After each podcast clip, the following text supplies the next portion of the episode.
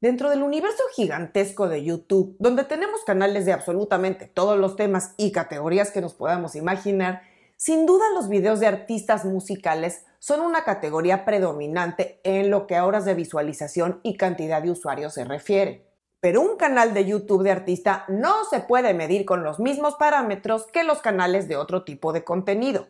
Como artista, entender cuáles son las métricas más importantes que tienes que revisar en tus videos en YouTube es importante para que puedas evaluar el éxito de tus videos, la efectividad de tus campañas y el engagement de tu público. Soy Ana Luisa Patiño y estás en mi disquera, donde encuentras la información que necesitas como artista independiente sobre marketing musical, distribución, herramientas digitales y estrategia. A la hora de evaluar el desempeño del canal de un artista en YouTube, lo primero a lo que hay que recurrir es a la sección de analíticas tan poderosas y detalladas que encontramos en el YouTube Studio, al cual tienen acceso todos los administradores de canales, así como la gente a la que uno asigna como administrador para colaborar en ciertos roles del canal.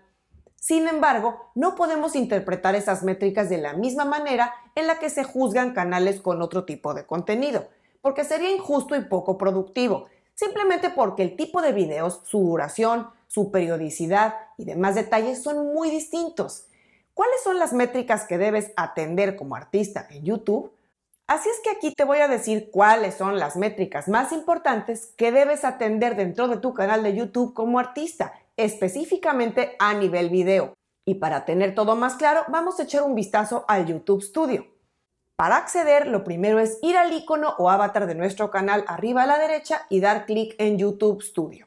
En primer lugar, vamos a hacer un análisis de un video en particular para ilustrar las métricas clave que hay que revisar ahí. Para ir a la sección donde están todos nuestros videos, tenemos que ir en el menú izquierdo a la opción de contenido y nos abrirá un listado de los videos que tenemos subidos al canal. En este caso vemos ya aquí el canal de un artista, que es el caso de Claudio Trejo. En la vista general de este listado veremos las columnas de visibilidad, donde nos indican si los videos son públicos, privados o no están listados. Al lado derecho de esa columna tenemos la de restricciones, que en el caso de los artistas musicales generalmente verán con la indicación de reclamo por incumplimiento de derechos de autor, que como te comentaba en un episodio anterior que te dejo en las notas, los audios monetizados por distribuidor o disquera siempre van a tener esa indicación que en ningún momento va a causar problema al artista. Es simplemente un aviso de que la distribuidora o disquera está monetizando ese audio. Bueno, y a la derecha de esa columna tenemos la fecha de publicación, luego el número de visualizaciones y la cantidad de comentarios que ha tenido cada video. Ya hasta el final a la derecha nos va a mostrar en la columna los porcentajes de me gusta versus no me gusta en cada video. Recuerda que aunque YouTube recientemente dejó de mostrar públicamente la cantidad de los no me gusta, el dueño del canal sí puede ver ese dato. Bueno, vamos a entrar a un video para mostrar las métricas clave y para eso vamos a dar clic en el segundo icono de abajo del video, que es el de Analytics. Al entrar tendremos una pantalla como esta, donde vemos un video de Arctic, el cantante ruso que el año pasado lanzó varios tracks en español. La vista que se abre de forma predeterminada es mostrando las estadísticas del video desde que se publicó, aunque siempre del lado superior derecho podrás encontrar la manera de cambiar el periodo a consultar. Y los datos clave que vamos a revisar a nivel video son, en primer lugar, las visualizaciones. Este es el dato más básico para medir el éxito de un video.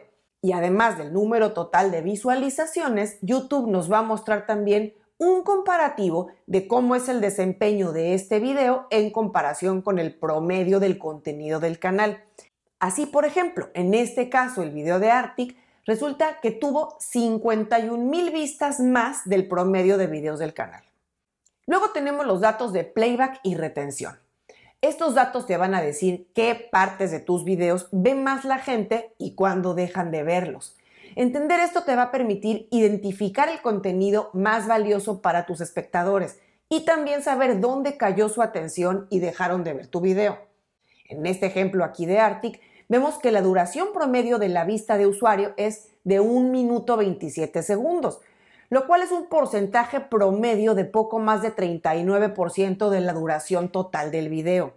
Aquí es donde es importante notar la diferencia de un canal de artista versus otro tipo de canales. Porque en un canal de artista la mayoría de los videos van a ser musicales y serán más cortos que en general otro tipo de videos de entretenimiento de cualquier canal. Por eso no es lo mismo que alguien cuyos videos en promedio duran 10 minutos, por ejemplo los de mi disquera, tengan una duración promedio de 5 o 6 minutos a que un artista tenga un minuto y medio, simplemente por la duración de su contenido. Algo muy importante es que YouTube generalmente nos va a ofrecer con cada dato métricas comparativas con el mismo contenido de nuestro canal para que podamos medir de forma más adecuada nuestro desempeño. Lo mejor es medirnos contra nosotros mismos y no compararnos con otros canales. Por ejemplo, en este caso nos dice hasta abajo que el 53% de los usuarios sigue viendo este video alrededor del el segundo 30, lo cual es habitual para este canal. Pero veamos este otro ejemplo, también del canal de Arctic, donde YouTube nos está indicando que el 47% de los usuarios sigue mirando en el segundo 30, lo cual está por debajo de la retención habitual. Y esto nos va a indicar que este video en particular no gustó tanto como el resto de los videos que existen en el canal. El tercer grupo de datos clave a revisar en los videos va a ser el tráfico para lo cual vamos a ir arriba a la pestaña de alcance y vamos a bajar hasta la sección de tipos de fuentes de tráfico. Aquí vas a poder ver cómo la gente encuentra y ve tus videos e información clave como los están buscando, llegaron orgánicamente a través de anuncios publicitarios, presionan siguiente desde otro video, llegan gracias a una inserción en un blog o en un website o a través de redes sociales. En fin, Cuanto más entiendas de los hábitos de la gente, de cómo llega tu contenido y cómo lo ven, mejor podrás ajustar el contenido y configuraciones de tu canal para incrementar tu tráfico y visualizaciones en el futuro. Y por supuesto, afinar tu estrategia de promoción a través de otros canales de marketing digital hacia YouTube. Bueno, y si vamos más abajo, vamos a ver la sección de fuentes de tráfico externo que es donde nos va a desglosar de dónde viene el porcentaje total de tráfico externo, que en este caso es solamente de un 0.6%.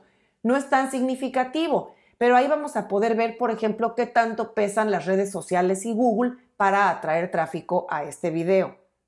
Más abajo vas a ver la fuente de tráfico de videos sugeridos, que son aquellos videos, ya sea de este mismo canal o de otros, donde cuando el usuario termina de ver esos otros videos, YouTube le va a sugerir tu video, el que estamos analizando. Y a la derecha vamos a poder ver cuántos suscriptores del canal recibieron la notificación cuando se estrenó el video y cuántos de ellos hicieron clic en el aviso para ver ese video nuevo. Y por si esos datos no nos son muy familiares, YouTube nos da un parámetro que podemos tomar como referencia. En este caso nos dicen que el rango normal es entre 0.5 y 2.5% con lo cual en este video en particular vemos que estamos dentro de los parámetros normales. Y abajo a la derecha vas a ver también cuáles son las palabras clave que más buscó la gente en YouTube que lo llevaron a este video. El cuarto tipo de datos importantes que vamos a analizar en los videos va a ser el público, para lo cual vamos a ir a la cuarta pestaña de arriba a la derecha. Ahí de entrada, si tu video tiene varios meses de publicado, muy probablemente vas a ver los datos de usuario y de vistas promedio en blanco, porque YouTube está priorizando la visibilidad de esos datos a 90 días. Así es que puedes cambiar ese rango de fecha arriba a la derecha para ver esos datos si quieres entrar más a detalle. Pero aquí lo que te quiero mostrar es el número de suscriptores que este video en particular trajo al canal. En este caso son más de mil. Este dato te va a servir cuando comparas entre cada uno de tus videos para ver cuáles son los que te generan más suscriptores, no solo a corto, sino a mediano y largo plazo. Y si vas más hacia abajo, verás también los datos demográficos, donde podrás ver la edad, sexo y lugar de donde proviene la gente que vio este video en particular.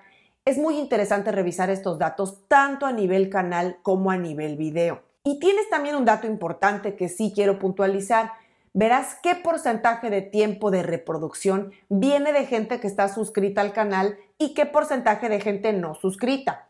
Este dato también es muy revelador porque mientras más alto es el porcentaje de gente suscrita, podemos ver que hay una base de fans más comprometidos y leales al artista. Así es que en este caso, el video de Arctic vemos que el 99% del tiempo de visualización viene de gente que no está suscrita al canal. Y para ilustrar mejor este punto del porcentaje, vamos a ver este ejemplo de la artista argentina Carolina de la Muela en su dueto con Silvina Moreno.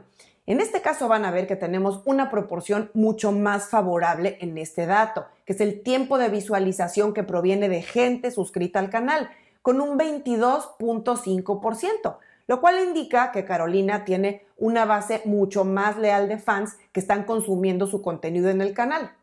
Así que ya sabes, YouTube empieza a mostrar data de tus videos a partir de los primeros 30 minutos de publicación, pero no será hasta dos o tres días después que puedas empezar a ver tendencias y datos más detallados. Trata de revisar tus analíticas, no solo de YouTube, sino en general de tu música, especialmente en Spotify for Artists, al menos una vez a la semana, para que puedas tener un termómetro mucho más exacto del desempeño de tu música y tus videos.